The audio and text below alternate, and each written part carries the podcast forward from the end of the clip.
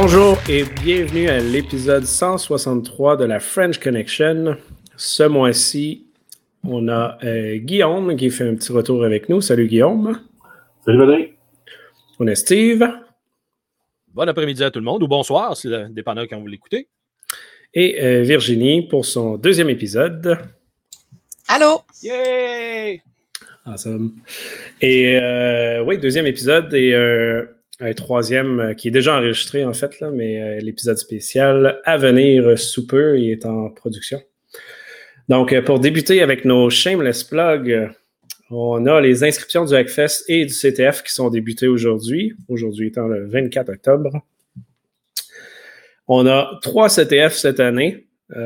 donc, avec l'inscription normale du Hackfest pour les villages et conférences, vous avez le Beginner CTF, là, vraiment pour apprendre. Ensuite, on a une inscription pour euh, le CTF classique, donc le CTF habituel, et le pro, qui est considéré là, vraiment plus compliqué, où il y a juste 8 euh, à 12 équipes qui participent à ça. Ensuite, on a une, petite plug sur la job de cyberdéfense euh, du gouvernement du Québec. En fait, le rôle, le nouveau rôle de sécurité avec le GCCD et autres centres de cyberdéfense. Euh, on va mettre le lien dans les, euh, dans les show notes, mais présentement, il semble avoir un petit problème avec le site du gouvernement où ce que les infos semblent disparues. Et euh, sinon, Québec Sec du 22 octobre, donc il y a deux jours, on a fait une table ronde sur comment gérer et créer un programme de sécurité informatique en entreprise et au public. Euh, donc, environ une heure et quart de discussion, vraiment, vraiment intéressant. Euh, vous irez voir ça euh, sans faute et il va y avoir nécessairement là, une deuxième version parce que je pense qu'on a passé à travers à peine 30% des questions qu'on avait. évidemment, chaque question a généré beaucoup de discussions. Donc, avant d'aller aux nouvelles, on a un petit sujet d'opinion, une petite anecdote avec Guillaume. On t'écoute. Merci, Patrick. Oui, donc, euh, comme tu as mentionné, c'est euh, un, retour pour moi au sein de la French Connection après une petite pause de quelques mois. Euh, et donc, pendant cette période-là, j'ai eu une petite aventure qui soulève beaucoup de questions par rapport à la sécurité, surtout sur les mécanismes là, de, de rapport de vulnérabilité compagnie. Donc, euh, on le sait que, bon, avec la COVID-19, les hôpitaux et tous les autres systèmes connexes au système de santé sont pratiquement surchargés. Donc, euh, c'est une grande surprise que j'ai découvert un soir euh, sur une fréquence radio que je ne mentionnerai pas, euh, un joli signal très fort qui m'est apparu comme étant un signal de pagette. Donc, on sait que les pagettes sont encore très, très utilisées dans les milieux médicaux. Donc, euh, pour ceux qui ne savent pas, les signaux de Paget, la technologie Flex, c'est complètement non encrypté, c'est euh, broadcasté à la grandeur du réseau et euh, c'est à l'appareil de déterminer quel trafic qui lui est destiné. Donc, avec une, radio logicielle bien simple, comme un, Realtek SDR ou quelque chose du genre, on est capable de facilement décoder les, les, signaux de Paget. Donc, euh, c'est une grande surprise que j'ai vu que il y avait, il semblait avoir des dossiers médicaux qui transigeaient. Euh, on sait que bon, les, euh, les docteurs peuvent recevoir des pagettes des différents technologues au sein des hôpitaux et compagnie. À ma grande surprise, je me suis rendu compte que c'était pas juste un, euh, hôpital, mais bien une foule d'hôpitaux qui achetaient un service d'une compagnie que je ne mentionnerai pas, qui justement là semblait faire pouvoir transiger des, des messages Donc, le technologue reçoit le, le, le on développe le résultat d'une analyse quelconque et transmet son résultat au médecin, souvent le médecin pratiquant à l'urgence ou quelque chose du genre. Donc, euh, un moyen assez rapide de rejoindre quelqu'un n'importe où, n'importe quand, sauf que c'est broadcasté à la grandeur euh, du réseau. Maintenant, quelle est la portée de ce réseau-là? Euh, quelques petites recherches m'ont permis de voir que c'était un réseau pan-canadien. donc, on, recevait des messages qui provenaient de partout, y compris de l'Ontario. Donc, euh, la chose raisonnable à faire, c'est de rapporter ça, bien sûr. Donc, quelle ne fut pas ma surprise lorsque, bien sûr, la compagnie ne répondait pas à mes, à mes courriels.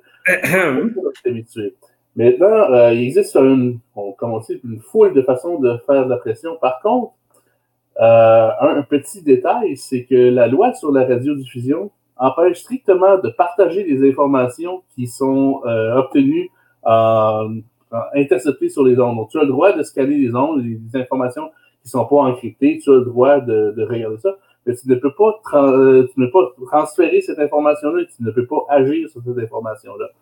Donc, je ne suis pas surprise lorsque euh, des avocats d'une partie que je ne mentionnerai pas, euh, que je remercie ben, par ailleurs pour leur collaboration quand même, euh, m'ont dit que c'était une extrêmement mauvaise idée de leur partager la preuve de, de pareil fait.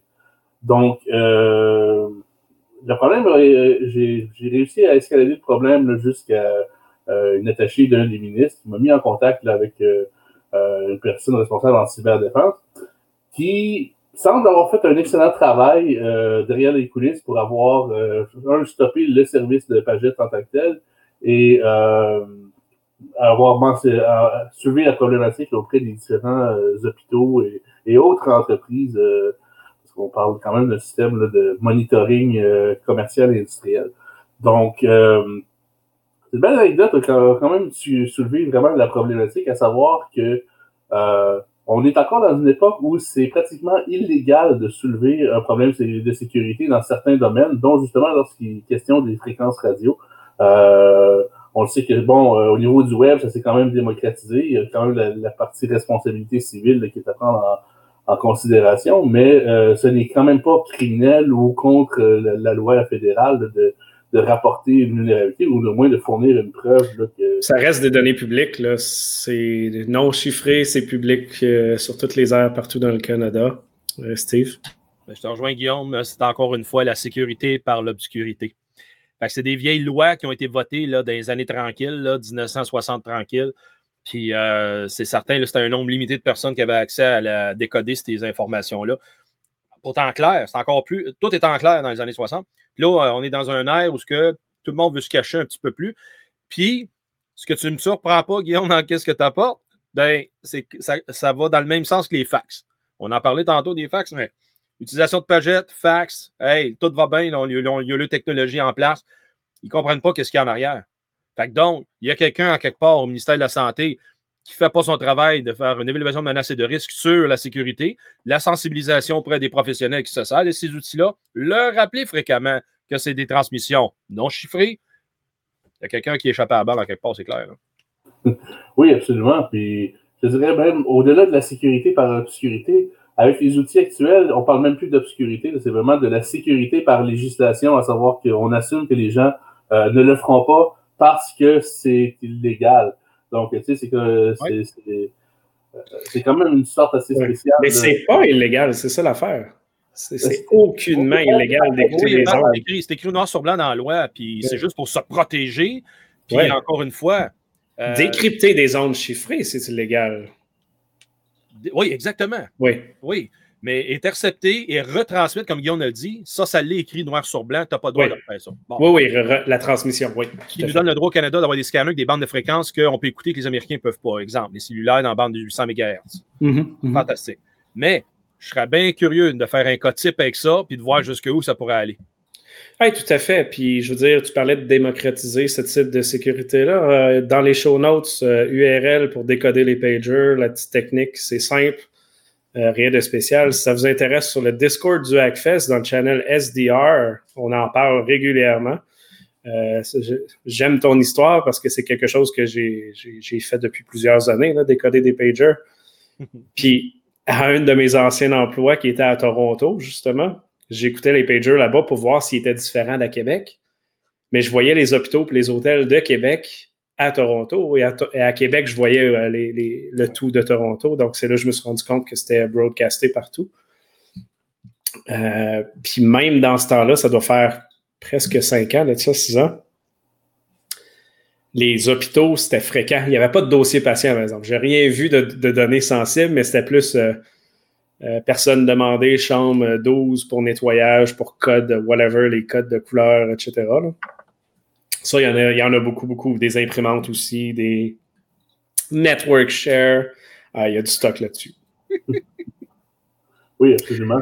Euh, c'est plus de l'ordre des diagnostics, à savoir, tu sais, bon, euh, Madame Lebrun, euh, Madame Lebrun a un cancer, diagnostic cancer colorectal, tu sais, ou ce genre de, d'informations. c'est un peu trop, ça, ouais. oui, avec le numéro d'assurance maladie. si ah, c'est directement ça, une information personnelle qui est régie par la protection de la loi privée au Canada. Oui.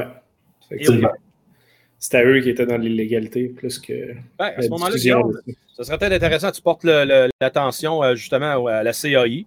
Puis la CAI, à ce moment-là, pourra en juger euh, la validité de l'information à, leur tour. Oui, ben en fait, mais voici vraiment la, pierre angulaire de, de, l'article, c'est que quand tu approches les gens avec cette information-là, tu n'as pas les moyens légaux de, leur donner voici la preuve. Il faut, euh, parce que si tu l'as dit, il y, a des, il y a des dossiers médicaux qui sont, euh, qui sont envoyés euh, dans, sur, les ondes radio et n'importe qui peut, peut, y accéder. Voici comment y accéder. Ils ne croiront pas, ils vont dire donne-nous donne une preuve, on n'ira pas suivre un manuel. ça, reste, ça revient un beau cas de médias, ça, de donner l'info aux médias, puis les médias s'organisent avec ça. Ouais, c'est plate, là, c'est pas la bonne solution à cause de la manière qu'ils gèrent ça, mais ça reste la solution. mais ça fait oui, excuse-moi. Mais voici la problématique. Il faut quand même commettre le même délit avec les médias en leur envoyant l'information. Donc, euh, un média qui se respecte et. Euh, non, ils vont juste l'écouter eux-mêmes, puis quand ils vont l'intercepter, ils ont la preuve qui est 100% légale de l'écouter. Oui. mais en fait. Écoute, mais de l'autre côté, ça implique de, de, donner à un journaliste, dont le nom je tairai et que je salue quand même pour ses beaux efforts, d'installer, euh, bon, ici, un décodeur euh, POXAG euh, sur son Mac euh, et d'apprendre à se servir d'une radio logicielle, ce qui n'est pas donné au commun des mortels quand même. Donc, surtout pour un, journaliste, profession et autres. Donc, malheureusement, il y a un fossé ici au niveau de l'interprétation des résultats qui est très difficile à trancher. Tout à fait. Mais en même temps, tu sais, tu l'as dit au côté web, euh, si je trouve un mot de passe sur le web, je vais le transmettre à l'entreprise, le mot de passe. Il n'y a pas d'affaire de le cacher parce que c'est sensible. si euh, tu trouves les données médicales sur un site web, c'est pas parce que c'est sensible que tu n'as pas le droit de les transmettre. Oui, mais les données web ne sont pas protégées, ne sont pas euh, sous la protection de la, loi sur la radiodiffusion. C'est vraiment ça la, petite nuance. dans la perspective du web, c'est la sensibilité, donc c'est une question de responsabilité. mais tu as raison que c'est sur le truc de la radio, mais les données sont, en clair, non chiffrées. Donc, légalement, tu as le droit d'écouter et de retransmettre. Pas de retransmettre. Ah, excuse, pas de retransmettre. De, ben, de retransmettre l'info, mais pas le signal. Tu n'as pas, le droit d'agir dessus, tu n'as pas le droit de partager l'information. Donc, euh, c'est. C'est là un petit peu le, problème que, je voulais soulever. Puis toi, Guillaume, euh, à partir du moment où tu as tu as entamé des démarches jusqu'au moment où ce que ça se règle, il s'est passé combien de temps? Euh, bonne question. Je pense que c'est un bon 3-4 mois. Là. Euh, c'est facile. Euh, d'ailleurs, justement, j'avais communiqué là, avec nos amis du Hackfest à savoir comment, comment on peut régler ça, ce genre de problématique-là, hypothétiquement parlant. Donc, c'est quelque chose qui a été assez long là, à, aborder. Puis en fait, je voudrais que c'est grâce au travail de coulisses de, certaines personnes euh, qui, qui, ont vraiment mis, mis, le paquet parce que sinon, ça aurait été là, euh, justement c'est un cas du laisser-passer à 38. il, y a un, il, y a un, événement similaire qui s'est passé à Vancouver euh, l'année dernière qui avait été qui avait été euh, divulgué par euh, Open Privacy, là, une, société de recherche. Puis c'était pareil, c'était euh, à Vancouver, dans la ville. c'était un système qui broadcastait finalement des informations médicales sur un réseau sans fil. Qui était, puis c'était pas chiffré pantoute. Puis quand on quand on regarde un peu là, ce qui s'est passé, là, le timeline disclosure, c'est épouvantable. Là, ça a pris un an. Fait mm. que euh, c'est, euh, pas de réponse. Puis tu sais, c'est vraiment tout décrit qu'est-ce qu'ils ont fait, puis tout ça. Fait que je pense que trois, quatre mois, c'est quand même, euh, c'est quand même bien si on compare à cette situation-là. Absolument. je dirais le, le, le, problème, ce qui est particulièrement troublant, c'est que ce système-là est opérationnel depuis 1996. Donc, on parle en, termes de quantité de données qui a été transmis, là, c'est, quand même quand même massif là, sur une très très longue période. Donc, euh, sûrement à suivre euh, pour en entendre parler de tout euh, ce qui tourne alentour de cette loi-là. C'est intéressant. Pour débuter nos nouvelles aujourd'hui avec Steve, le feu est vraiment pris dans les élections aux États-Unis. On parle des, de tout ce qui est les threats là, envers les élections. envers les élections, envers les candidats aussi, Patrick, parce qu'on a vu cette semaine, là, le, quand on dit le est pogné, c'est vraiment le cas. Là. Il y a trois documentaires qui ont sorti faisant état, justement, qu'est-ce que pourrait être l'après-élection, qu'est-ce qui est en jeu dans les élections? J'ai juste oublié d'y mettre dans, un shameless plug, Pat, je vais y ressortir euh, tantôt. Mais ça donne le ton sur, présentement, la plus grande campagne de désinformation qui existe. Jamais personne n'a vu ça, des analystes surtout pas. Euh, les Russes sont très actifs, les Chinois sont très actifs, les Iraniens sont très actifs, les Nord-Coréens sont très actifs contre la campagne électorale américaine. Ils sont actifs comment? Ben, premièrement, c'est d'insertion de fausses informations. Fait que, il y en a qui me demandaient cette semaine, mais pourquoi ils font ça? Qu'est-ce qu'ils ont à gagner? Ils ont à gagner à créer l'instabilité dans, la démocratie qui est si chère aux yeux des Américains. Donc, eux autres, avec un, peu de petites épices à gauche et à droite, là, la zizanie pognée aux Américains, euh, que ce soit Black Lives Matter, que ce soit la polarisation, encore une fois, des, euh, du vote technique, de, l'immigration illégale, tous ces sujets-là, -là, c'est des sujets sulfureux pour eux autres, mais qui mettent le feu là-dedans. c'est pour ça que ça va de toutes les bords, de tous les côtés. L'histoire de Joe Biden, de son garçon là, avec son laptop, qui, qui a été porté ça pour une réparation et qu'à l'intérieur, il y aurait des photos euh, hautement compromettantes, pour ne pas dire d'autres documents aussi. Euh, là, l'Ukraine en a une copie de ce disque dur-là. D'où c'est que ça sort, ça? Fait que c'est là qu'il y, a, des, euh, y a vraiment des médias américains qui ont déclaré que oui, oui, oui, on a remis nos copies qu'on a au FBI, la police certifie que c'est des, copies conformes. De l'autre côté, ben, ça peut être aussi bien une fausse information plantée par le GRU euh, russe, puis à ce moment-là, continuer cette euh, mouvance de désinformation. les, deux, les deux, autrement dit, les deux, histoires sont crédibles.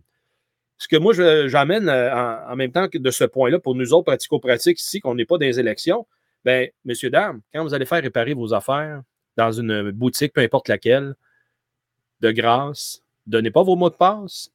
Et si vos, vos équipements ne sont pas chiffrés, bien, nettoyez-les avant de les envoyer réparer. Parce qu'on est pogné une coupe de, de, de, de, magasins et de, boîtes de manque de réparation à Montréal.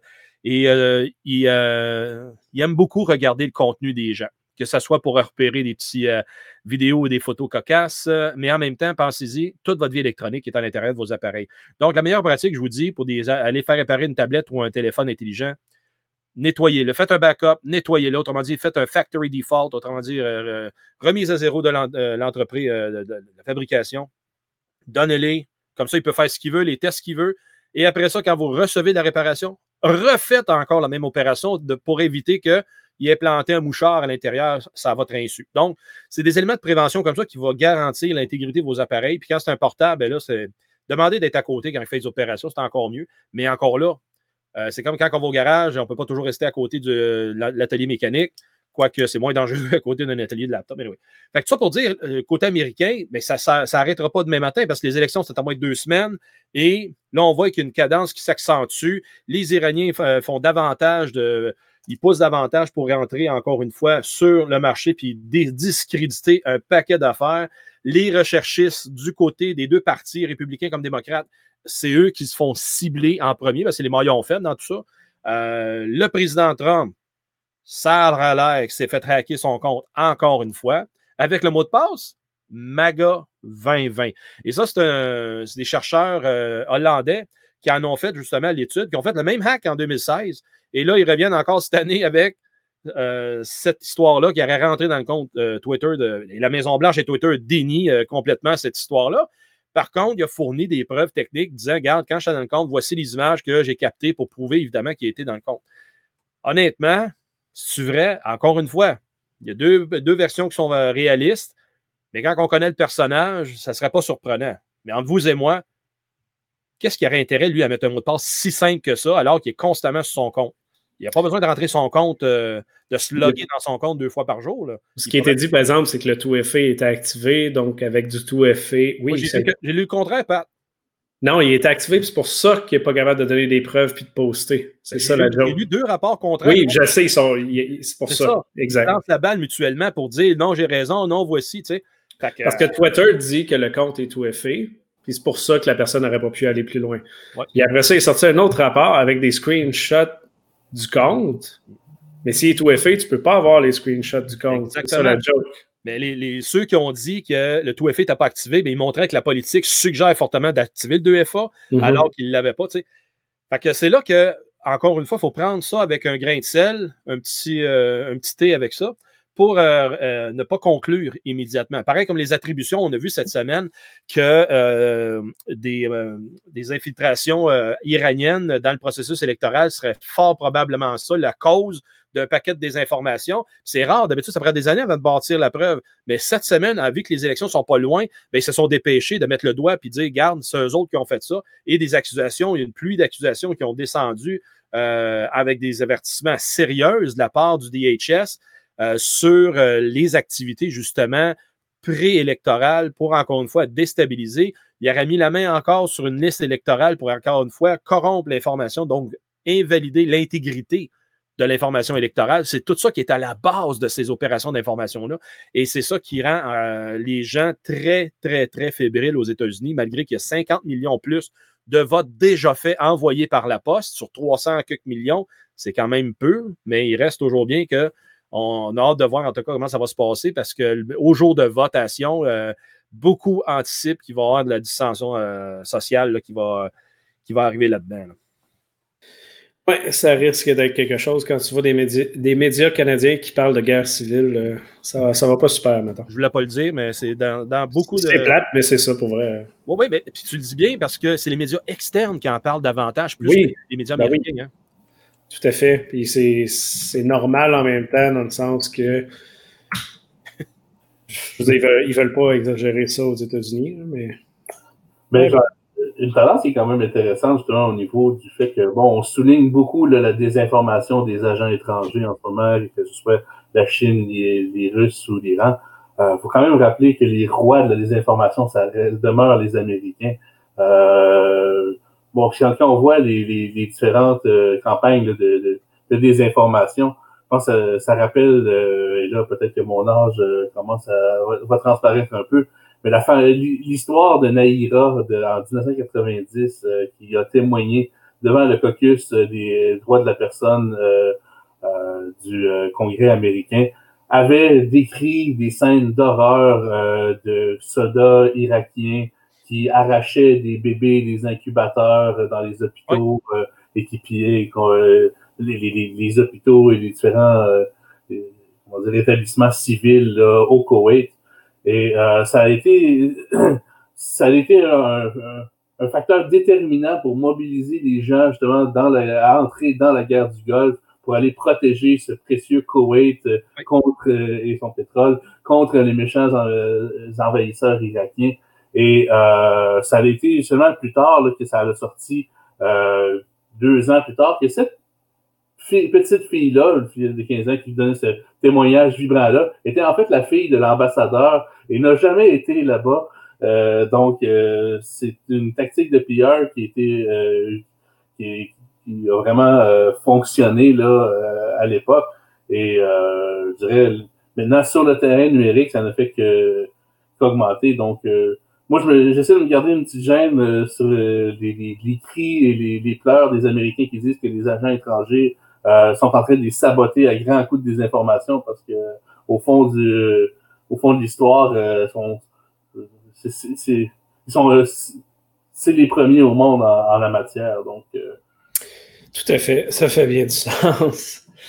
Si on continue avec les, les US, Steve, cinq sanctions pour les Iraniens, organisations contre les élections.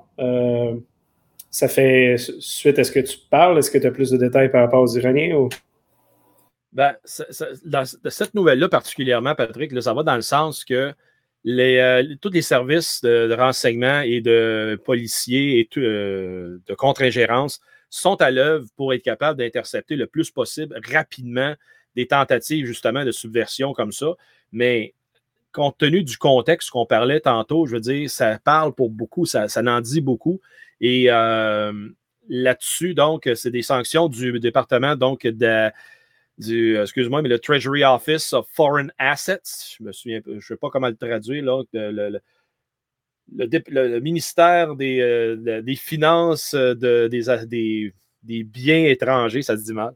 Mais donc, ils vont vraiment que, être capables de, ils veulent documenter davantage les tenants et entrants sur comment est-ce qu'ils influencent, évidemment, ça passe ici, mais d'un point de vue financier, plus que technologique. Mais nécessairement, ils ont besoin de cette preuve financière-là pour être capable de rattacher, avoir des ramifications sur les, euh, les protagonistes et, ceux qui créent ces mauvais événements-là. Fait que c'est pour dire que ce n'est pas juste les éléments euh, conventionnels qui s'y mettent à la, tâche, mais bien tout aspect qu'ils peuvent trouver, toutes les preuves qu'ils peuvent euh, trouver sur les malfaisants, ben, ils, peuvent leur faire mal, comme on le sait souvent, c'est le maillon faible dans une organisation, les éléments financiers. Et les règlements financiers sont très bien ficelés pour être capable d'épingler pour pas, et punir surtout des organisations. Et euh, on sait très bien que les sources de financement, bien, souvent, c'est plus facile peut-être des fois aller aux États-Unis. Mais on l'a vu récemment, il y a eu deux mois quand même, un gros événement que mondialement parlant, beaucoup de banques donnaient de l'argent à des, organisations comme les, et des pays comme l'Iran. Alors, c'est pour dire que tout le monde, tout le monde travaille euh, là-dessus. Euh, seul point, Patrick, j'aimerais rajouter aussi, c'est euh, la désescalation de ce genre d'opération-là, parce que là, autrement dit, ils ont allumé toutes les lumières et tous les sensors qu'ils peuvent. Le 6 novembre, euh, ben, c'est-à-dire le 10 novembre, là, ça va être encore allumé, tout ces, ce monitoring-là? Ou bien on va revenir, on va désescalader ouais, exact. de toute façon?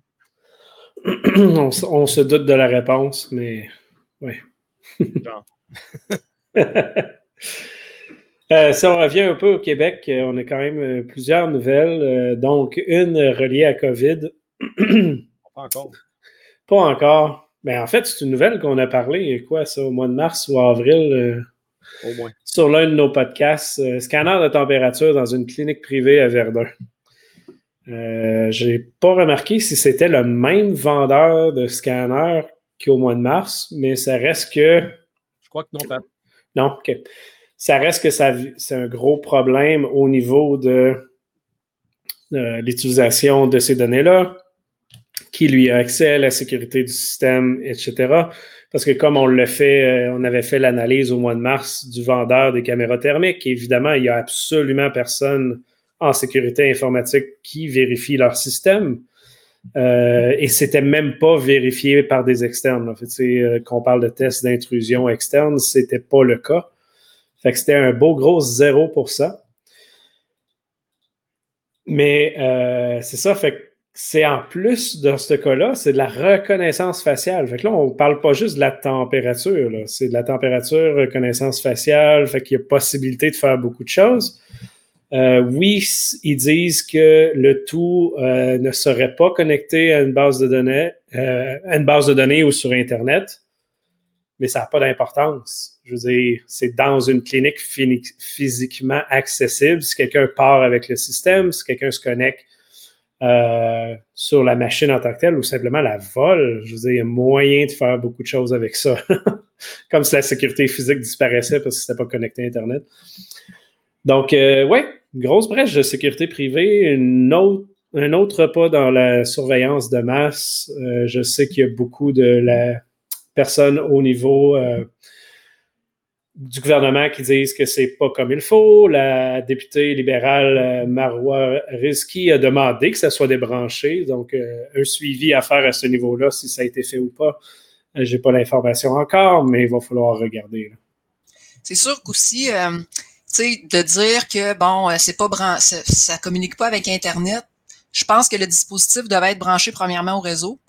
Euh, fait que de dire qu'ils ne communiquent pas sur Internet, euh, ben là, il aurait fallu vraiment analyser le trafic là, pour être capable de d'en être certain. Là. Euh, des fois, il y a des choses qu'on pense que mm-hmm. ça communique pas avec, euh, avec Internet, puis finalement, quand on se met à regarder le trafic, on a des belles surprises, puis on se dit comment ça, ça va là, là donc, euh, par exemple, Zoom qui allait virer en Chine. donc, c'est sûr que ça, il faut faire des vérifications pour être 100% certain, à mon avis. Oui, puis on a toujours le concept de la configuration locale. si ça roule sur un ordinateur, il y a quelqu'un qui a accès à cet ordinateur-là. Puis cette personne-là, peut-être que cet ordinateur-là, il va le connecter plus tard ou que c'est tout croche. Il y a peut-être pas de gestion d'accès. Euh, on ne parle pas de qui supprime les données. Là, même s'ils disent qu'ils ne prennent pas de photos puis qu'ils n'enregistrent pas ça dans la mémoire, ben c'est impossible. Je veux dire, à un moment donné, c'est sûr que c'est dans la mémoire. Sinon, le logiciel ne fonctionnerait pas. Euh, donc, c'est ça. Euh, bonne suite à faire sur ça. Pour continuer, oui, c'est, excuse. Je voulais juste dire, j'ai fait des check-ups, puis il est nullement avec le Tristan Péloquin euh, de la presse, il est nullement homologué, cet appareil-là. Autrement dit, s'ils veulent, non, c'est ça. S'ils veulent faire un, euh, en même temps, prendre l'information que l'appareil diagnostique et prendre une décision médicale avec, c'est complètement à l'encontre de ce qu'on sait qu'un appareil médical doit être homologué avant d'être mis pour des, euh, références officielles. Encore une fois, là, un point concept illégal, mais presque. C'est contre la structure en place. Ben, éthiquement pas correct. Aussi oh, oui, en plus. Ben oui. Si on continue toujours du côté médical, on a euh, TELUS et Loblaw qui se lancent en gestion des données médicales, données, eh, patientes au Canada. Le président lui-même. Exact. Donc, les deux entreprises, chacun de leur bord, euh, s'en vont offrir une application en ligne pour faire la gestion des dossiers médicaux patients offerts à tout le monde. D'un côté business, je le comprends énormément. Ils possèdent, TELUS possède des applications euh, Health, depuis plusieurs années et l'Obla euh, possède beaucoup, beaucoup de pharmacies. Donc, évidemment, avec toutes ces pharmacies-là, avec tous les systèmes de health, euh, santé que TELUS a, ils ont de la donnée à utiliser puis à, aller de l'avant. Puis pour avoir parlé à du monde qui ont travaillé dans ces entreprises-là cette semaine, c'est leur planning depuis plusieurs années de monétiser la donnée qu'ils ont via leur euh, pharmacie et autres. Donc, oui, côté business, ça marche. Côté sécurité puis vie privée, par exemple, on est loin, loin, loin du compte. Euh, L'OBLA, je veux dire, oui, ont des personnes en sécurité informatique, mais est-ce qu'ils sont des experts en sécurité et en gestion de données médicales? Est-ce qu'ils sont des experts en gestion euh, de la vie privée, etc.? Euh, aucunement. TELUS est renommé pour que leur système de euh, gestion des données médicales qui vendent partout au Canada qui ont très, très peu de sécurité dedans. Mais c'est tellement un système qui est caché, obscurité, hein, Steve, euh, qui n'a pas sorti grand-chose de sécurité là-dessus, mais pour avoir été sur des projets, pour avoir vu ce qui est sur ça, euh, on parle très peu de sécurité, là, sauf dans la fiche de vente. Évidemment, le vendeur va dire que c'est sécuritaire. Ben oui, on va utiliser HTTPS pour se connecter dessus, tu sais, c'est sécuritaire. Ben en fait, c'est exactement la phrase que j'ai eue quand j'étais sur ce projet-là. oui, il y a un petit cadenas dessus, c'est sécuritaire. oui, oui. ça euh, Puis c'est un gros projet que je ne peux pas nommer, euh, évidemment, là, à quel endroit, mais ça reste que c'était plusieurs millions de dollars pour l'achat de cette API euh, de données médicales-là.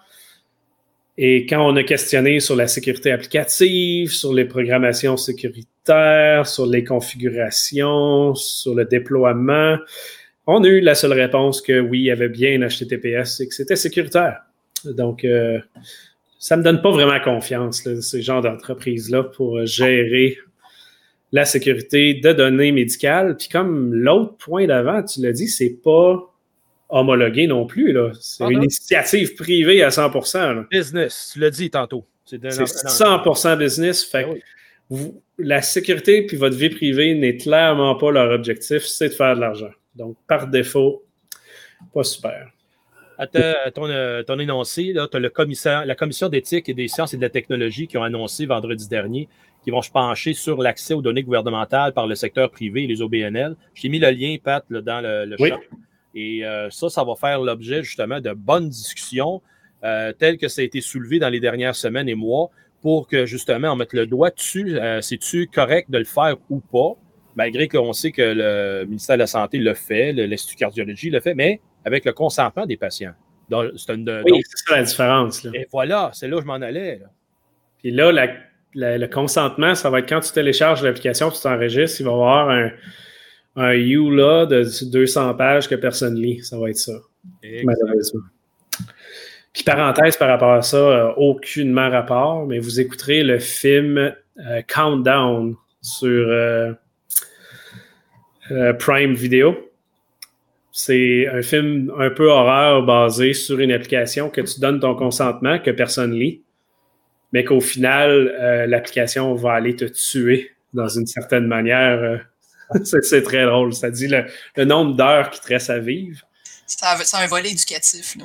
Ouais, ouais, ouais, c'est quand même bon pour la gestion d'accepter les conditions.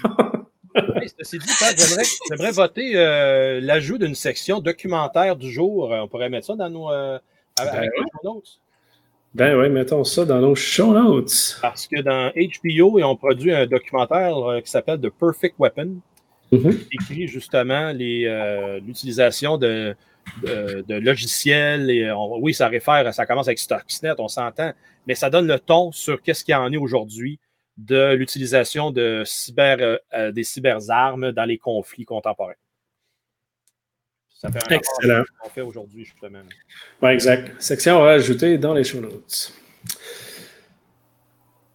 Si on continue encore au Québec, comme je disais, on en a plusieurs ce mois-ci. Steve, euh, une qui s'est passée très proche de chez toi, la STM, ah, qui s'est faite prendre totalement par un, ransomware.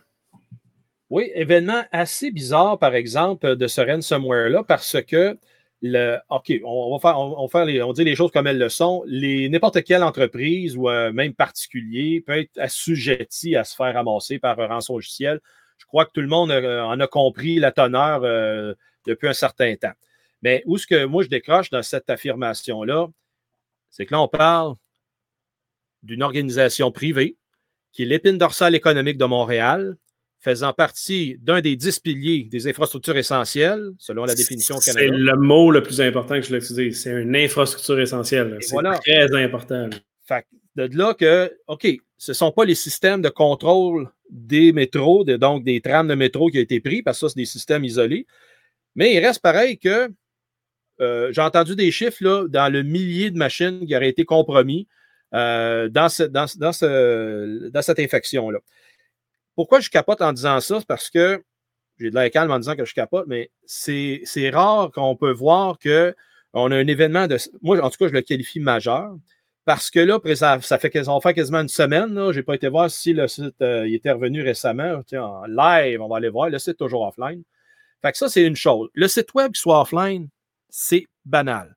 Cependant, à l'intérieur de ces mêmes systèmes que l'on dit administratifs, ben, c'est tout le système de réservation pour ceux à mobilité réduite et autres services connexes de ce genre-là. Tant qu'à moi, ça devrait être des systèmes qui sont dans la, le côté opérationnel et dans ces, tous ces systèmes administratifs-là qui se sont fait ramasser Comment ça se fait que ça s'est déplacé latéralement si vite et ça, a été jamais plein d'applications en même temps? Ça, ça me fait peur parce que ça, ça veut dire que, un, il y a quelqu'un au STM qui a dormi sa Switch pour faire refaire son évaluation menace et de risque si elle a déjà été faite.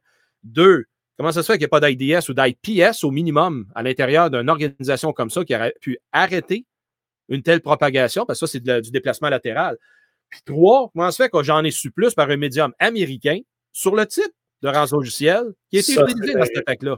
Exact. Moi aussi, j'ai su le nom du rançon logiciel par un média américain. Ça n'a pas rapport. Là. Et j'ai computer pour euh, nommer. oui. Et la raison est qu'ils auraient distribué le nom du ransomware, la STM, ça, via un logiciel de euh, Threat Intelligence. Et les États-Unis, quelqu'un aux États-Unis sur cette plateforme-là aurait vu ça et aurait rapporté ça dans les nouvelles. Fait que, mais moi, j'ai essayé de fouiller dans ceux que j'ai accès, puis je ne l'ai même pas vu. Fait que, puis ils ne l'ont pas dit aux médias, puis les médias, ils n'ont même pas de confirmation encore. Ils ne veulent pas le confirmer. les médias ne veulent pas le questionner. J'ai pigné trois, euh, trois euh, d'habitude, des gens chevronnés à la matière qui s'intéressent à ces histoires-là. Puis, euh, ils, ont ils, ont eux autres aussi de la broue dans le toupet, dans beaucoup de, de charges. Mais euh, moi, ce que j'ai détecté. Ah, il ne fallait pas toucher à STM médiatiquement. Soit ça, soit en même temps que ça commençait à être dans le trop technique, mais il ne voulait pas creuser davantage mm-hmm. euh, parce qu'il ne se sentait pas à l'aise. Mais crime, c'est là qu'on rentre, nous, nous ici, euh, comme dans le podcast, on rentre en jeu pour être capable de les appuyer. Mais ils n'ont pas voulu. Ils ne voulaient vraiment pas toucher à cette histoire-là. ça, ça, ça, ça, déplaît parce que ça va revenir. Encore une fois, on parlait de la sécurité, on parle de l'obscurité, ça en est un exemple. Il y en a qui l'ont qualifié de fantastique, sont venus de l'avant, STM, ils ont dévoilé l'événement. Désolé, ils n'ont pas dit grand-chose qu'on n'a pas pu savoir. Ben, au moins, ils ont dit qu'il y avait ça en place. Ils n'ont pas donné de détails, ça j'avoue. Ben, il y en a plein qui le cachent et qui sont payés une rançon en arrière. Moi, j'ai remercié pour cette partie-là. Peut-être. Mais, c'est euh, parce qu'ils n'ont rien dit d'autre. Il n'y a pas de technique, il n'y a rien. Puis c'est pas un bon suivi, je trouve, qu'ils ont produit pour indiquer, ben voici, voici et voici, dans le sens que oui, on s'est fait rentrer dedans. On s'est fait rentrer dedans parce que c'est arrivé par. Euh, OK, ils peuvent peut-être pas déclarer le moyen. Moi, euh, j'ai vu, j'ai vu un article qui est écrit par ben, la Gazette de Montréal et qui référait avec quelqu'un, une compagnie en Angleterre, qui est venu faire un. Il dit Ah, ils n'ont pas, de, pas de certificat sur le site web, c'est par là qu'ils sont rentrés. Qu'est-ce que c'est ça? Un certificat d'un site web, ça ne protège pas contre l'entrée de quelqu'un. Par rapport. Ah, ben, là, ça, ça, ce que je veux dire par là, ça amplifie encore une fois l'amateurisme alentour de la chose. Puis j'ai écrit à l'éditeur de, la Gazette puis de la reporter, je lui ai dit, regarde, le gars est dans le champ complètement, voici pourquoi. Je lui ai donné de la documentation. Toi, pas regarde, tu sais, je documente un peu, pas mes arguments d'habitude. Fait que je lui ai dit, mm-hmm. la prochaine fois, là, appelez-nous, on va vous aider, vous aider là, garde, parce que ça ne tient pas de bout de votre affaire que vous avez apporté là, c'est une mauvaise histoire. Bon c'est là que c'est ça qui est plate dans les, des cas graves d'une infrastructure essentielle. J'ai oublié, Pat, on aurait pu mettre l'histoire d'Hydro-Québec de 300, 300 euh, dossiers de, de, pas dire de clients, mais aussi de, contracteurs qui ont fui cette semaine, qu'on a su. Ça, c'est Eric Cloud de, de Radio-Canada qui a rapporté ça. Mais euh, encore une fois, on ne sait pas comment. Euh, puis moi, ce que j'ai demandé, j'ai questionné Eric, j'ai dit OK? Est-ce que Hydro a fait comme euh, ont même, même façon d'observer la fuite d'informations qu'à Desjardins il y a deux ans? C'est-à-dire, ils n'ont rien vu à l'interne. effectivement, ils ont détecté la fuite d'informations parce que ça a été une vigie sur le Darknet. Que, puis même, bizarre, ils ont trouvé ça sur GitHub, l'information de ces 300 personnes-là. Wow. Fait que ça, c'est de l'amateurisme pur ou bien vraiment le gars, il ne sait pas ce qu'il faisait en mettant ça sur GitHub. Anyway. Mais ça dit encore une fois, une autre infrastructure essentielle, fuite d'informations personnelles. Là, c'est pas pire, ça ne touche pas les opérations de distribution électrique, mais ça questionne encore le fondement, comment gérer l'information à l'intérieur d'une organisation et la prévention surtout. Oui, tout à fait. Puis pour regarder vite, vite la STM, le nombre de personnes en sécurité qui travaillent là, c'est en bas de 10. Euh, ils ont un CISO, si, euh, comment qu'ils l'appellent? Ouais. Ouais, un petit peu. Chief Information Security. Il y en a un depuis un an et demi. Je ne sais pas s'il y en avait un autre avant ça. Mais ça reste que par défaut, ça n'a jamais été de la priorité de la sécurité là-bas. Puis le point que tu as dit qui est important sur le, ransomware, qui s'est diffusé aussi rapide, je suis pas mal sûr que ça fait des mois et des mois que le virus est là. Ben, que le virus. Qu'il y a un backdoor d'installer qui se propage dans l'entreprise puis cette journée-là, cette journée quand ils ont eu accès à 500 000 ordinateurs, peu importe, ils ont pesé sur Enter et tout a été compromis. Fait que moi, je pense que le, mouvement latéral il a été fait avant, mais ça reste qu'ils n'ont rien détecté. Du mouvement latéral de comme ça pendant des mois ou des semaines, ça se détecte assez facilement quand tu as une infrastructure de base avec un socle. C'est ça. Euh, oui, ça peut être compliqué, mais c'est sûr, tu détectes un, minimal, un minimum de quelque chose tu as, apporté un point important aussi, Pat, quand c'est persistant comme ça à l'interne, euh, les tendances des derniers mois ont prouvé qu'ils vont faire de la culture d'information, ils vont ratisser.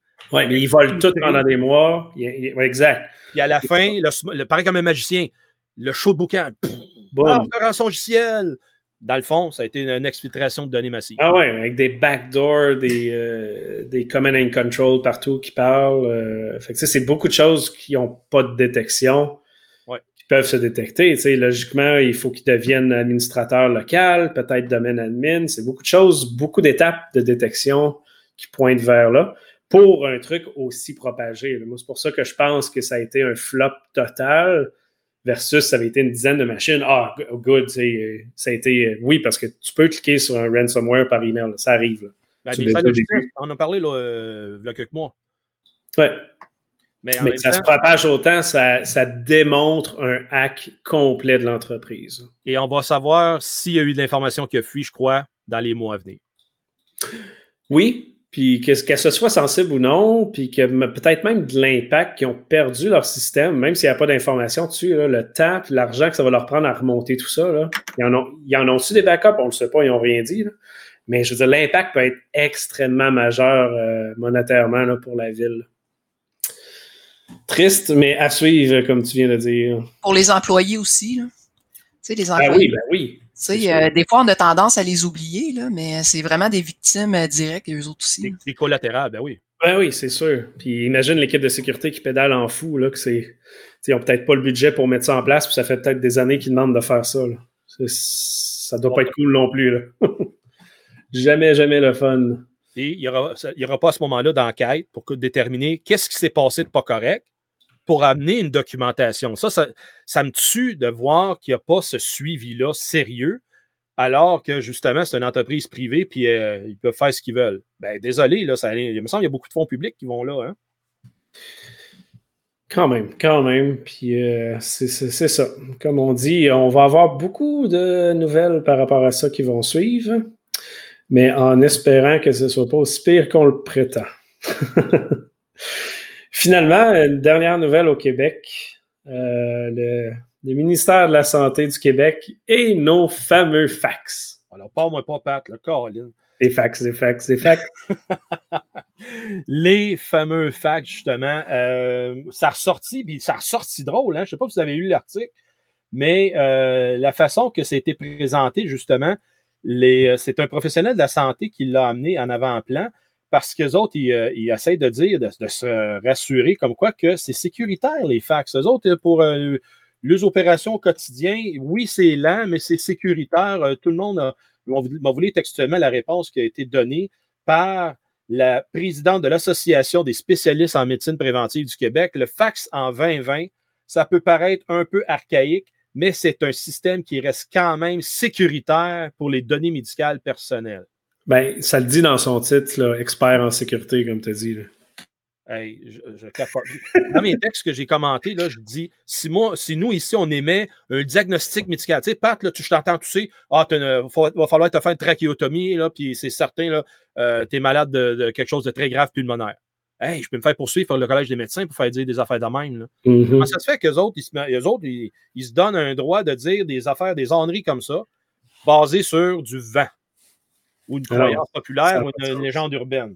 C'est là que j'accroche pas, puis que ça démontre encore une fois la profondeur du problème, qui ne veulent même pas amener les bonnes personnes qui savent quoi qu'ils parlent en avant-plan. Je ne parle pas de nous, juste nous autres, là, mais il y en a du monde à l'intérieur du ministère de la Santé qui font ce travail-là de prévention, de, de sensibilisation de la sécurité d'information, qui ne sont même pas capables d'aller les chercher, puis les faire ramener, puis dire, regarde, dis-moi qu'est-ce qu'il y en a de la réalité, parce que justement, c'est tout croche, puis ça va pas bien je serais curieux quand même de savoir jusqu'à quel point justement ces experts euh, internes-là ont réellement la liberté de parole, à savoir que. Non, pas justement. Ben justement, je pense que un peu comme tout le monde. Euh... Ah, c'est justement. hey, un pager. Euh, oui. un fax. oui, oui, un fax, oui. Euh, non, tout à fait, mais même si la personne est là et elle n'a pas le pouvoir, ça reste un problème d'organisation. Que ça n'a pas vraiment d'importance si la personne existe dans l'organisation ou pas. Si personne l'écoute, ça reste un problème de l'organisation. C'est pas fort par tout. Non. Puis, en tout cas, ça, c'est clair que c'est à améliorer parce que ça va dans le même sens qu'on parlait tantôt. S'ils utilisent des pagettes, OK, mais c'est quoi la ligne directrice de se servir des pagettes? Moi, je pense que j'ai jamais vu personne dans aucun établissement de la santé avec le manuel puis dire voici que tu as un pagette, voici comment ça marche, tu t'en sers de telle façon. Non, c'est donné de bouche à oreille, t'appelles, ça sonne, j'arrive. Point. Ah, imagine, tu es capable de transmettre un pagette assez facilement. Là. Ben oui. Fait que là, tu t'en vas transmettre un pagette disant telle personne dans telle salle que tu as vu dans le pager juste d'avant est en train de mourir de ABCD. Ils s'en vont y faire des traitements, puis ça va le tuer à personne. Ça peut aller si loin que ça. Là. C'est, vraiment pas fort. Oui, exact. Là. là, je parle pas d'écouter euh, puis juste regarder ce qui se passe. Là. Mais si tu veux être malicieux, on peut aller loin là, avec des technologies de fax et de, de pager. Je veux dire, les deux sont au même niveau. Là. Voilà. C'est ça qui est grave, je trouve. Puis, euh, Exact. Puis ce qui m'a fait rire aussi cette semaine, je ne sais pas si tu as eu l'invitation, Steve, je ne veux pas faire des noms nommer exactement, je ne l'ai pas. Oh. Mais il y a euh, un événement, une conférence avec un des ministres de la, de la Santé. Puis la conférence s'appelle euh, C'est fini les fax ou une phrase dans ce style-là. Et c'est très, très drôle. Euh, je peux essayer de retrouver moi aussi en même temps, là, mais attention, terminer l'ère du fax dans le réseau de la santé. Et comme intervenant, nous avons le sous-ministre associé de la Direction générale des technologies, et euh, le directeur général de l'adjoint du plan de la transformation numérique du réseau de la santé euh, et des services sociaux. Attends un petit peu, c'est-tu au mois de novembre, ça? Je pense que oui. Euh, je trouve pas la date. Mais dans tous les cas, c'est très, très, très drôle de voir ça. Il y a deux jours exactement que j'ai reçu ce courriel-là, donc le 22 octobre. Euh, donc, je trouvais ça extrêmement drôle, mais je veux dire, on n'est pas là par tout. Euh, si, vous vous rappelez de Eric Kerr, un an et quelques, les fax, il le dit, c'est pas prêt à disparaître anyway. Fait que de dire c'est terminé l'ère des fax dans le système de la santé, sorry, là, mais. C'est ça il, faut, comprendre le besoin. Pourquoi que les gens utilisent dans différents services, dans différents hôpitaux, pourquoi qu'ils vont utiliser les fax? C'est pour euh, communiquer des informations, communiquer des données. C'est parce qu'ils n'ont pas d'autres moyens, il n'y a pas de système nécessairement centralisé. C'est sûr que bon, euh, il y a le DSQ, Dossier Santé Québec, qui est en place là, pour les, résultats de laboratoire. Il y a des choses qui existent, mais on n'a toujours pas de dossier central. Là. Mais ça reste que ça fait 20 ans qu'on est supposé d'avoir ce dossier central-là. C'est ça le problème. C'est pas les fax le problème, c'est la gestion de la, du remplacement. C'est ça, c'est exactement ça. Puis étant donné, ben, les fax, c'est des feuilles papier. Fait les feuilles papier se promènent, puis il y a, des informations dessus. Steve?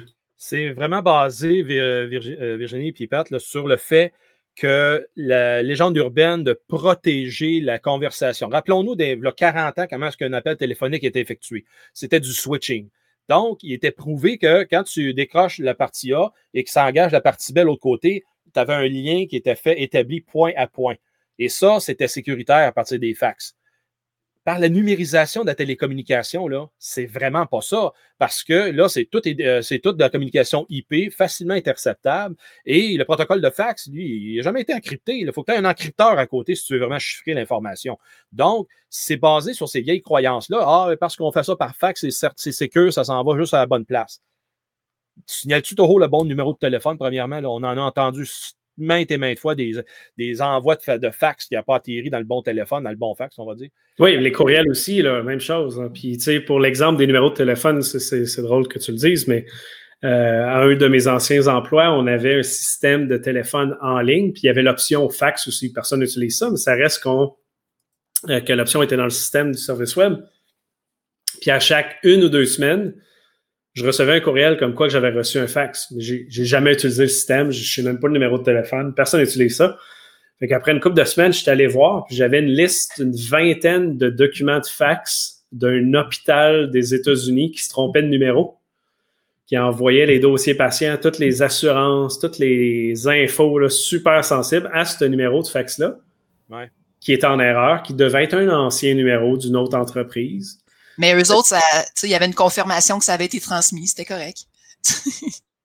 oui, oui, exact. Ça a été transmis au numéro qu'ils ont mis. Exact. C'était pas, pas le bon numéro.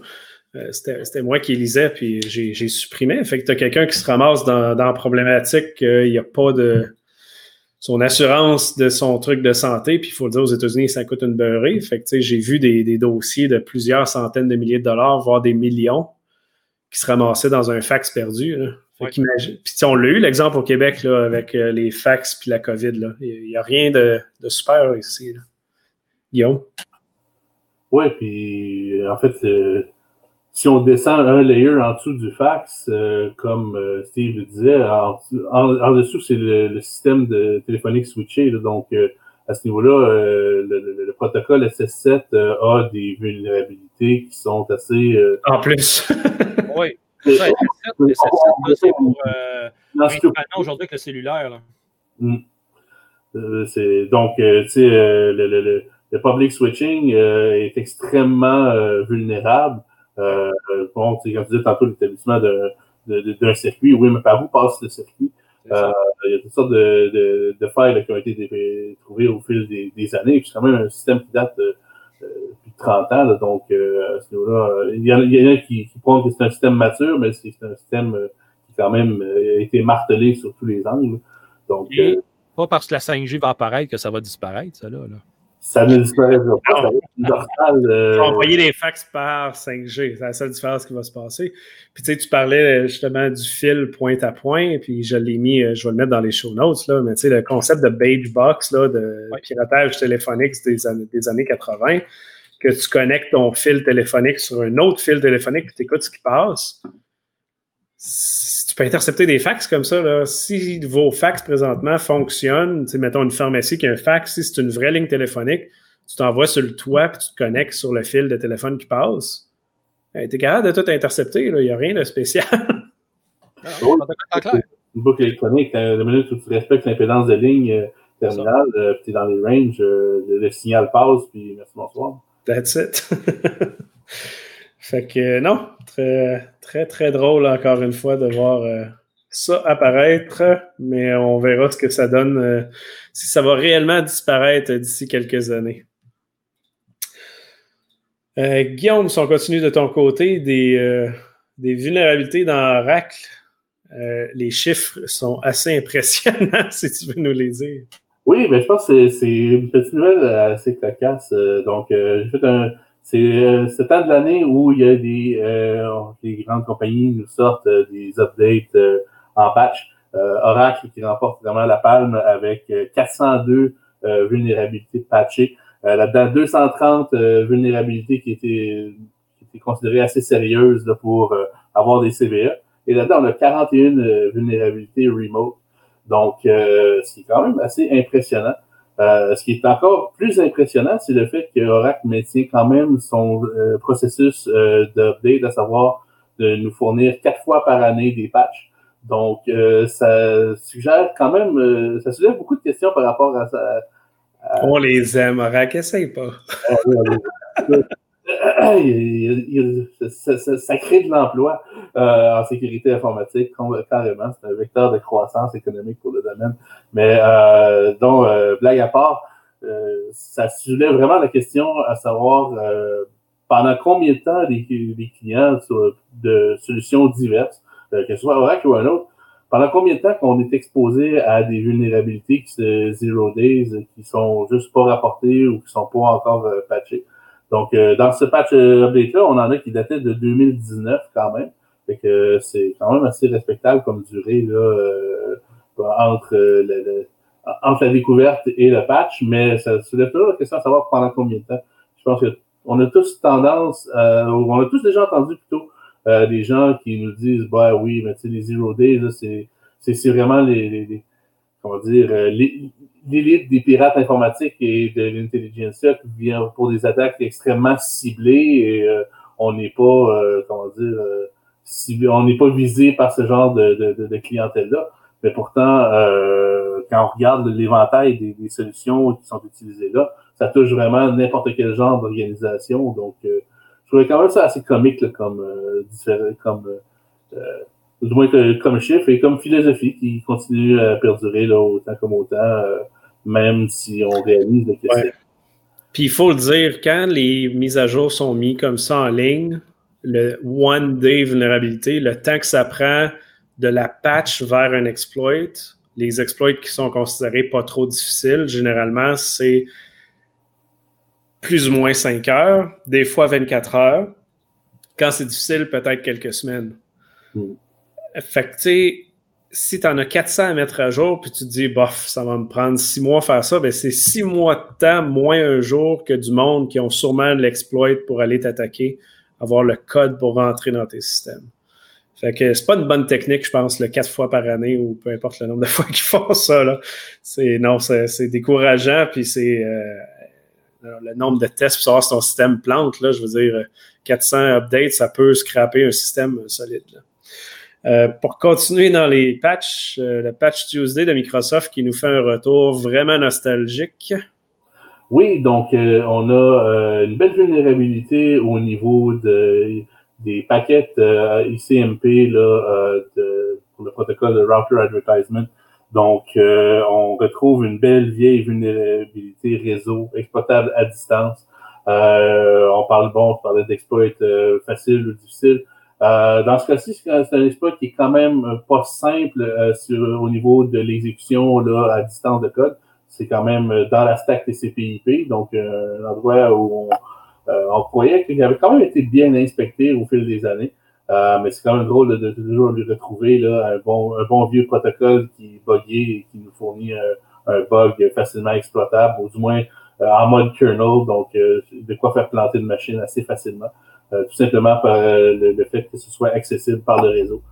D'autant plus troublant, c'est le fait que ce soit dans le protocole de router advertisement, donc directement sur le multicast donc, euh, on parle vraiment d'une attaque qui pourrait être faite là, à, grande, à grande échelle, parce qu'on parle vraiment de, d'une communication de un à plusieurs ordinateurs.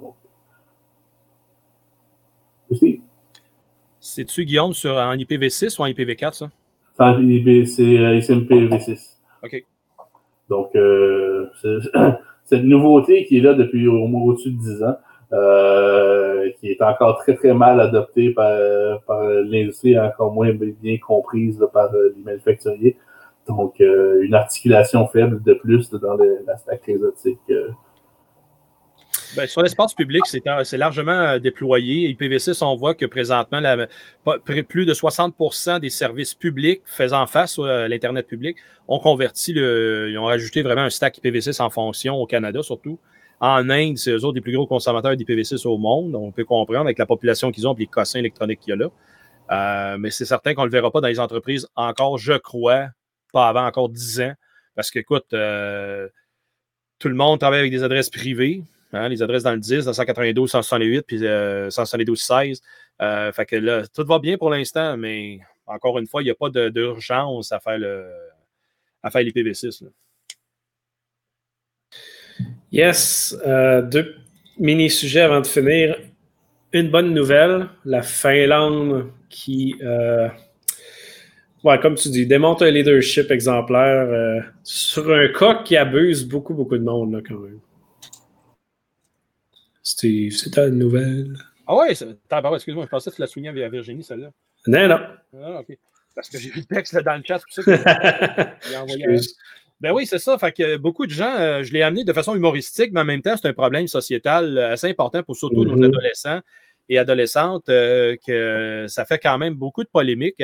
ça, c'est sur un niveau mondial. Envoyer des, photos de parties intimes, encore là, des fois par humour, mais il y en a beaucoup, c'est du revenge porn à travers de ça. Et comme souvent c'est fait sans le consentement de l'autre partie, c'est là que ça devient très problématique côté judiciaire. Euh, puis en même temps, ben, ça fait quand même, euh, dans un, chez l'adolescence, ben, des fois, ça ne prend pas grand-chose que ça vient déranger pas mal, euh, le, pas l'ego seulement, mais vraiment le, bien-être de la personne. Donc, la Finlande qui veut mettre, veut légiférer justement sur l'exploitation des, des photos comme ça, sexuelles, non consentantes, et qui, je trouve, c'est une bonne affaire parce que c'est un problème de société, mais versus tout, tout, le reste, veut dire, si on aurait à faire le même exercice ici au Québec. Il manque des lois fondamentales, sérieuses, des assises solides avant d'aller chercher une demande pour faire faire, euh, justement, interdire des envois de photos comme ça, parce que le, euh, projet de loi 64, exemple, pour sévir contre la fuite d'informations, il n'est toujours pas ratifié encore. Puis, euh, il faut davantage définir comment est-ce que ça va se faire intercepter et comment est-ce qu'on peut documenter la preuve. C'est toujours ça le problème. Parce que quand tu arrives devant le juge, tu vas avoir quelque, une preuve qui est quand même béton, dans le sens que voici comment ça s'est passé. Partie A, le plaignant, partie B, c'est l'accusé. Puis faut que tu amènes la preuve de dire pourquoi c'est lui qu'on dit qu'il l'a fait. Puis on sait très bien de preuve informatique, il n'y a rien de plus difficile à faire, de prouver qui était en arrière du clavier pour causer tel événement. Même si on a son adresse IP, ça ne dit pas que c'est la personne en arrière de l'appareil. Fait que j'ai hâte de voir comment ça va aller. Ça va être une bonne, un bon début parce que euh, quand même, la Finlande sont très sérieux le côté protection de la vie privée, euh, étant en Europe. Et euh, ça va faire boule de gomme, ça. Boule de neige, excuse. Yes, merci. Et pour terminer, un sujet qu'on aurait peut-être finalement dû mettre au début, puisque ça par rapport au mois de la sensibilisation à la sécurité. la chaire de recherche en prévention de la cybercriminalité. Peux-tu nous parler un petit peu de ça, Virginie? Oui, ben c'est ça. Moi, dans le fond, c'est pour faire du pouce un peu sur le fait qu'on est dans le mois de la sensibilisation à la cybersécurité. Puis comme Steve avait dit dans l'autre podcast qu'on a fait avant, tu sais, on a des fois on a tendance à penser que c'est juste une journée, mais non, c'est pendant tout le mois. Puis on est le 24 octobre, donc c'est encore actif. Puis c'est ça, j'ai vu passer là sur mon fil Twitter. au courant de la semaine, euh, une fiche technique, il appelle ça une note de synthèse de la chaire euh, de recherche en prévention de la cybercriminalité. Fait que je me demandais un peu c'était quoi cette affaire-là. Vous autres, connaissez-vous ça? Déjà entendu le mot. Euh, est-ce que je connais ça dans le sens euh, qu'est-ce qu'ils font exactement? Pas vraiment. Mais quand j'ai vu la description, je pense que ça fait quelques mois qu'ils annoncé ça, plus ou moins. Oui, ben c'est ça. C'est depuis septembre 2018 que, que ça existe. C'est lié avec, euh, c'est ça, dans le fond, c'est euh, Benoît Dupont là, qui est euh, professeur titulaire. C'est celui qui est en charge de ça. Puis il, développe beaucoup. mais je ne sais pas ce qu'il en est rendu vraiment dans ces projets. Oui, exact. je ne sais pas et je ne vois pas en quoi ils peuvent prévenir, mais comme je dis, je ne vois pas ce qu'ils développent parce qu'il n'y a pas vraiment, je crois, de publicité trop, trop reliée à ça. Ben, c'est ça. C'est exactement ça, mon point. ben, en fait, euh, j'ai essayé d'en savoir plus. Je suis allé sur leur site web. Puis c'est ça, eux autres, dans le fond, ils publient là, des. Euh, ils appellent ça des, des volumes composés de diverses euh, des fiches de synthèse. Comme ce mois-ci, c'était la fraude au soutien technique. Puis d'ailleurs, j'ai trouvé que c'était bien fait. Fait que c'est des étudiants, dans le fond, qui, qui rédigent ça. Comme ce mois-ci, c'est Claire Gagnon, les candidates à la maîtrise. Puis là, ben, ça parle là, de la fraude au soutien technique. C'est des gens finalement qui sont chez eux, qui se font appeler pour dire Hey, t'as un problème avec ton ordinateur, euh, euh, envoie-moi de l'argent, je vais t'aider à le réparer. Là. Fait que c'est intéressant. Là, il y a comme six pages là-dessus. Mais sinon, comme tel, les, projets de recherche, tu sais, quand on, regarde dans la section du site web euh, projet, ben il n'y a rien à venir. Fait que, mais je, je suis allé voir mhm. quand même au niveau des étudiants. Présentement, il y a trois projets de maîtrise qui, ont, qui ont reçu des bourses, puis un projet de doctorat. Puis il y a un projet de maîtrise euh, qui est par rapport justement là, à, tout ce qui touche euh, la, euh, la, cybercriminalité en temps de COVID. Fait que ça, je trouve ça intéressant. C'est, quelqu'un qui reviré de barre vite puis qui a, il a déposé ça pour le mois d'août. fait que ça, j'ai trouvé ça le fun. Puis c'est ça, eux autres sont associés avec Desjardins puis la banque, euh, attendez, la banque nationale. Fait que c'est comme deux, deux partenaires euh, avec lesquels ils font affaire. Fait que j'imagine qu'il doit avoir des retombées là, euh, ou peut-être que les, ces partenaires-là, là, c'était écrit aussi qu'ils euh, validaient l'efficacité des mesures de, prévention qui pouvaient être recommandées par la chaire de recherche. Fait que c'est ça, eux autres, dans le fond, leur mission, là, c'est de contribuer à l'avancement de la recherche sur des phénomènes cybercriminels sous l'angle de leur prévention. Fait en tout cas, c'était juste pour savoir si vous autres, vous saviez un peu ce que ça faisait. Euh, donc, ça fait deux ans que ça existe. Euh, j'imagine qu'on va euh, qu'on va peut-être en entendre un peu plus parler. Fait que moi, je trouve ça quand même intéressant de savoir qu'on a ça ici au Québec, puis qu'il y a deux, deux institutions financières qui sont reliées à ça, puis qu'il y a des, surtout des étudiants qui, qui font des projets. Fait que, tu sais, de, de savoir qu'ils reçoivent des bourses pour, pour mener à bien des projets de recherche, ben c'est du, du monde d'ici, puis euh, moi, je trouve ça, je trouve ça bien intéressant. Oui, Steve? Tu as souvent le, fruit des travaux qui est diffusé à travers le Serene Risk, qui est le réseau intégré sur la cybersécurité que Benoît a démarré quand même il y a quelques années. Euh, autant qu'il organise des conférences, qu'il organise aussi euh, de, la documentaire en ligne. Fait que souvent, moi, j'ai vu ces travaux-là se faire venir présenter à travers cet événement-là. Fait que c'est pas impossible qu'on puisse les retrouver dans un avenir rapproché et être présentés. Et euh, c'est très important de voir qu'il y a des initiatives comme ça qui sont entretenues avec le temps et qui, euh, ça vaut à peine à ce moment-là d'en profiter parce que c'est chez nous. Oui, puis euh, même, moi je suis, tu sais, s'il y a des, étudiants qui, qui, qui, sont, qui travaillent justement avec la chaire de recherche, qui aimeraient ça se manifester des fois pour des activités ou des talks, ça serait intéressant, là. Euh, je pense que. Oui, puis c'est un bon point. Puis c'est les personnes qu'on a le plus de misère à rejoindre pour des conférences. Je sais pas pourquoi, mais euh, le côté éducationnel sont euh, très bons en recherche, mais le côté diffusion dans les événements du Québec ou autres au Canada sont très rares. C'est spécial. La perche est lancée, oui. Yes, yes, merci pour ça. Super intéressant merci tout le monde pour cette semaine. Ça fait le tour. Encore un épisode euh, assez long. Euh, donc, on se revoit dans deux semaines et dans les prochains jours aussi, comme je l'ai mentionné au début, l'épisode spécial avec Virginie va sortir. Donc, merci tout le monde. Merci et à la semaine prochaine. Bye. Salut.